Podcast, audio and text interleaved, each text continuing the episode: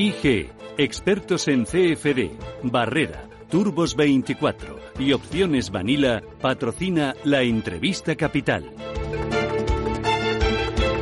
Full range of tools to support the economy in this challenging time. In March, en la rueda de prensa posterior a la reunión de dos días del Banco Central de Estados Unidos, el presidente de la Reserva Federal, Jerome Powell, insistía en el mensaje de ayuda al mercado y a la economía y adelantaba que la Fed seguirá comprando deuda al menos al mismo ritmo que el actual hasta tener la seguridad de que la recuperación económica se consolida. Miramos a la Reserva Federal, miramos a los mercados, a la economía también, con Juan Ignacio Crespo. Él es asesor del Multiciclos Global Renta 4. Juan Ignacio, ¿qué tal? Muy buenos días. Buenos días. ¿Qué te parecieron los mensajes ayer de Jerome Powell? Eh, contenido y también tono. Bueno, lo esperado, ¿no? Quizás a los mercados le ha sentado un poquito mal lo que dijo sobre el empleo, pero vamos, no se podía esperar otra cosa, que dijera que se iban a mantener los tipos de interés muy bajos, próximos a cero durante mucho tiempo, él ha dicho hasta 2022, que seguirían interviniendo lo que hiciera falta pues para soportar a la economía. Es decir, yo no vi prácticamente nada nuevo. No sé si algún kremlinólogo de los que siguen la Reserva Federal pues vio matices que yo no viera, pero yo no esperaba otra cosa. Me hizo mucha gracia que dijera que no solo no están pensando en subir los tipos de interés, sino que, sino que ni siquiera están pensando en que podrían pensar en subir los tipos de interés lo que es un mensaje pues muy contundente. Eh, y fueron, a tu juicio, las proyecciones macroeconómicas y sobre todo cuando dijo ese paro del 9,3%, lo que hizo que los mercados empezaran a temblar un poquito. Sí, que tampoco entiendo muy bien por qué, porque los mercados, vamos a ver, eh, los mercados estaban esperando una tasa de paro o un aumento del desempleo en el mes de mayo de 7 millones de personas más que se hubieran ido al paro, ¿no? Lo que hubiera llevado la tasa de paro pues prácticamente al 20% o por ahí, ¿no? Y sin embargo lo que hubo fue una creación de empleo de dos millones y medio que hizo que bajara un punto la tasa de desempleo. Quizás ahí pensaron que el ritmo de bajada iba a ser mucho más rápido, pero en un año con una recesión tan fuerte, pensar en que se situara muy por debajo del 10%, yo creo que era completamente ilusorio. En el tema del empleo, de todas formas, todo el mundo está muy, muy despistado y a veces porque fallan argumentos muy básicos de hacer. Por ejemplo, la primera quincena de mayo salieron del, de las listas del paro continuado, o sea, de la gente que estaba cobrando el subsidio de desempleo de manera continuada, salieron cuatro, casi cuatro millones de personas. Eh, pensar que en ese mismo mes en que en una quincena salen de las listas del subsidio de desempleo, cuatro millones de personas, vaya a subir el desempleo siete millones y medio, pues parece un poco disparado por parte del consenso de mercado, ¿no? Entonces yo creo que vamos a ver bandazos de este tipo, fallos de en las estimaciones muy grandes, porque esta es una recesión de tipo nuevo. Es la primera vez que en todos los países del mundo, en casi todos, se decreta una recesión. Es la primera recesión por decreto que se conoce en la historia. De ahí, pues un poco el despiste supino que hay en todas partes. Lo que sí que parece evidente es que la recuperación no va a ser en V, ¿no? Y que cierto desacoplamiento entre las previsiones de la Reserva Federal, que son mucho más prudentes que las previsiones de la Casa Blanca. A ver, yo creo que sí va a ser en V. Lo que pasa es que una V rarita, que es como suelo calificarla yo, es decir, en una V los dos palitos de la V son inclinados, mientras que aquí el primero, pues al decretarse por al decretarse el cierre de las economías, pues la caída ha sido en vertical, no ha sido en forma de V. Entonces la recuperación va a ser en, también en forma de diagonal, no de una V que, tendría una pendiente más inclinada, sino en forma como de la diagonal de un rectángulo.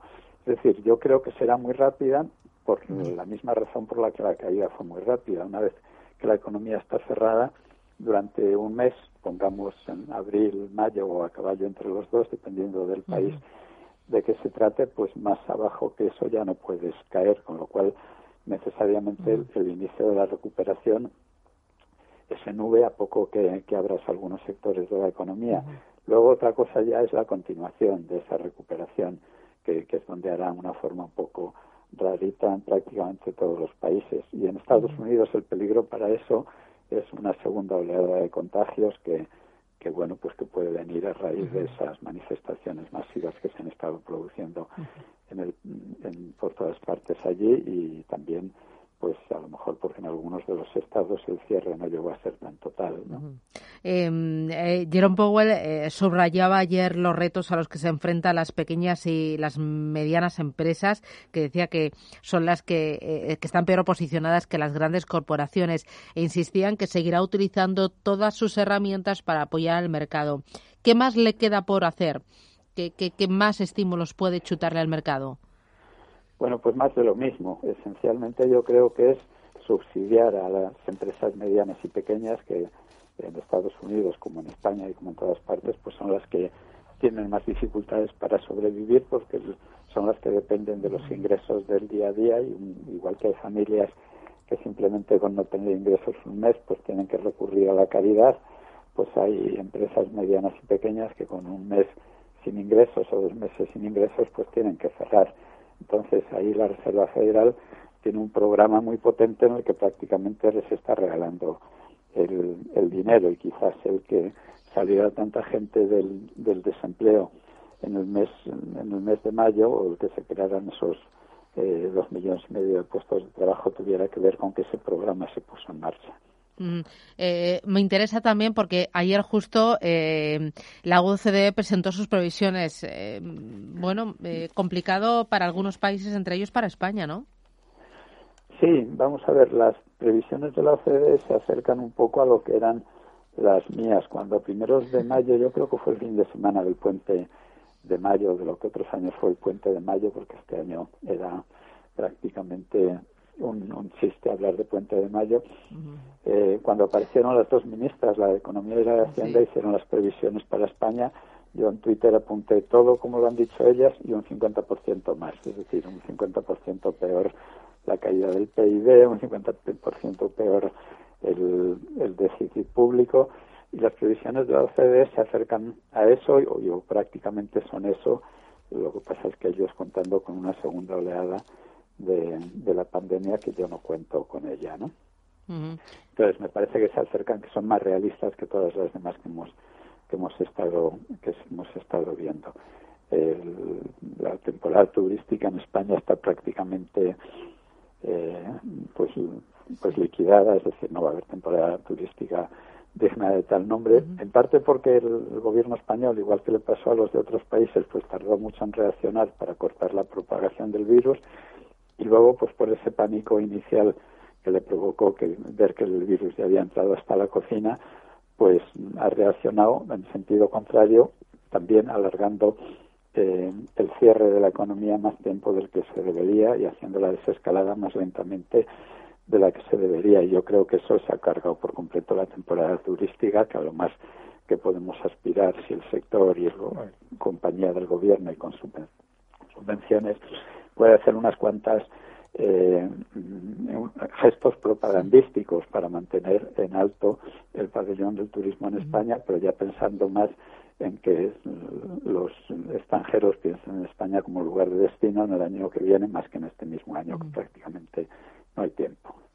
Eh, aquí entiendo que eh, lo importante es evitar que el daño sea estructural, que salgamos cuanto antes.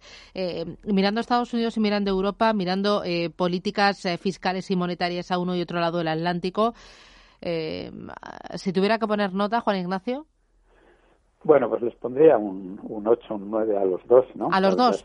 Eh, Sí, sí. eh, y, y los dos van a la par eh, o, o, o parecen menos remilgado Estados Unidos a la hora de chutar lo que haga falta? Bueno, Estados Unidos siempre es menos remilgado, pero Europa aprendió mucho de la crisis anterior.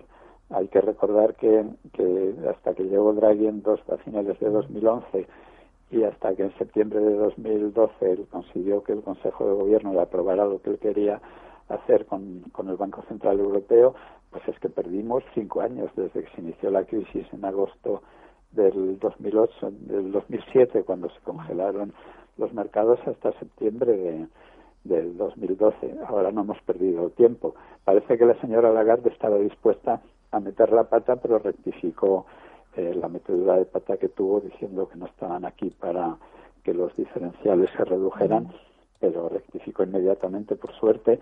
Entonces, pues a lo mejor un poquito más del 8 a la Reserva Federal y un 8 simplemente eh, al Banco Central Europeo y al conjunto de los gobiernos europeos, que bueno, está por ver que materialicen ese, ese programa de, inversiones y de préstamos eh, o de préstamos para inversiones que pueda ayudar a la recuperación económica en Europa. En esta ocasión se ha reaccionado con mucha, mucha rapidez y a lo largo de los próximos meses veremos cómo evolucionan las cifras de, del balance del BCE y del balance de la Reserva Federal respecto a los respectivos PIBs de Estados Unidos y de, Europa. El de Europa ya va por el 47%, el balance del BCE respecto al PIB de la zona euro, y el de la Reserva Federal, que partió de un 18, ya va por el 33%. O sea que van los dos a muy buen ritmo y, haciéndolo adecuado.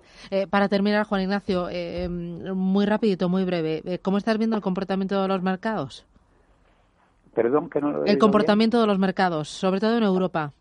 ¿Cómo, ah, pues pero, pero ¿te refieres al de ayer o al Bueno, en general, en esta crisis y pensando en la desescalada, en esa nueva normalidad, eh, ¿crees que ya lo peor ha pasado? Que mm, a partir de ahora, eh, eso con el chuto de los bancos centrales, de, eh, de los gobiernos y viendo mm, que ya vamos hacia la recuperación, ya lo peor ha pasado y tiramos para adelante.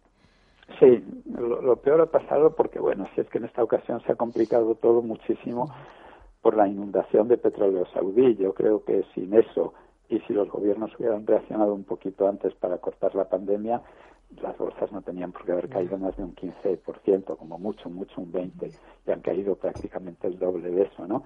Entonces, pues la, eh, la, la, reacción luego tan rápida a mí no me ha sorprendido y creo que incluso hay mucho potencial alcista. Lo que pasa es que los mercados siempre se toman pausas, nunca van eh, como una línea recta, siempre van como una línea quebrada o con dientes de sierra, aunque sea la tendencia alcista, yo creo que continuará la tendencia alcista, pero algún susto por el camino nos encontraremos, sobre todo porque tengo la idea de que en un, dos, tres meses las bolsas en China van a tener un, un retroceso muy fuerte, pues bueno, explicable por todos los temas que hay pendientes de guerra comercial con Estados Unidos, de tensiones geopolíticas, etcétera, y eso arrastrará a las bolsas europeas y americanas también a hacer un, recorte relativamente importante, pero dentro de una tendencia alcista. Todo esto, dicho sea, recordando que esta es una experiencia inédita, que no es comparable con ninguna, que nunca se ha decretado el paro de las economías, pero que también nunca se había inyectado tanta liquidez a los por parte de los bancos centrales y tanto gasto público por parte de los gobiernos para, para compensar o para anular los efectos letales de ese parón. Muy bien. Pues Juan Ignacio Crespo, gracias por esta pequeña lección, por mirar a los mercados, a la economía y ayudarnos a entender eh, cómo están actuando los bancos centrales. Gracias, que tengas buen día. Cuídate mucho. Gracias, gracias Juan Ignacio. Chao.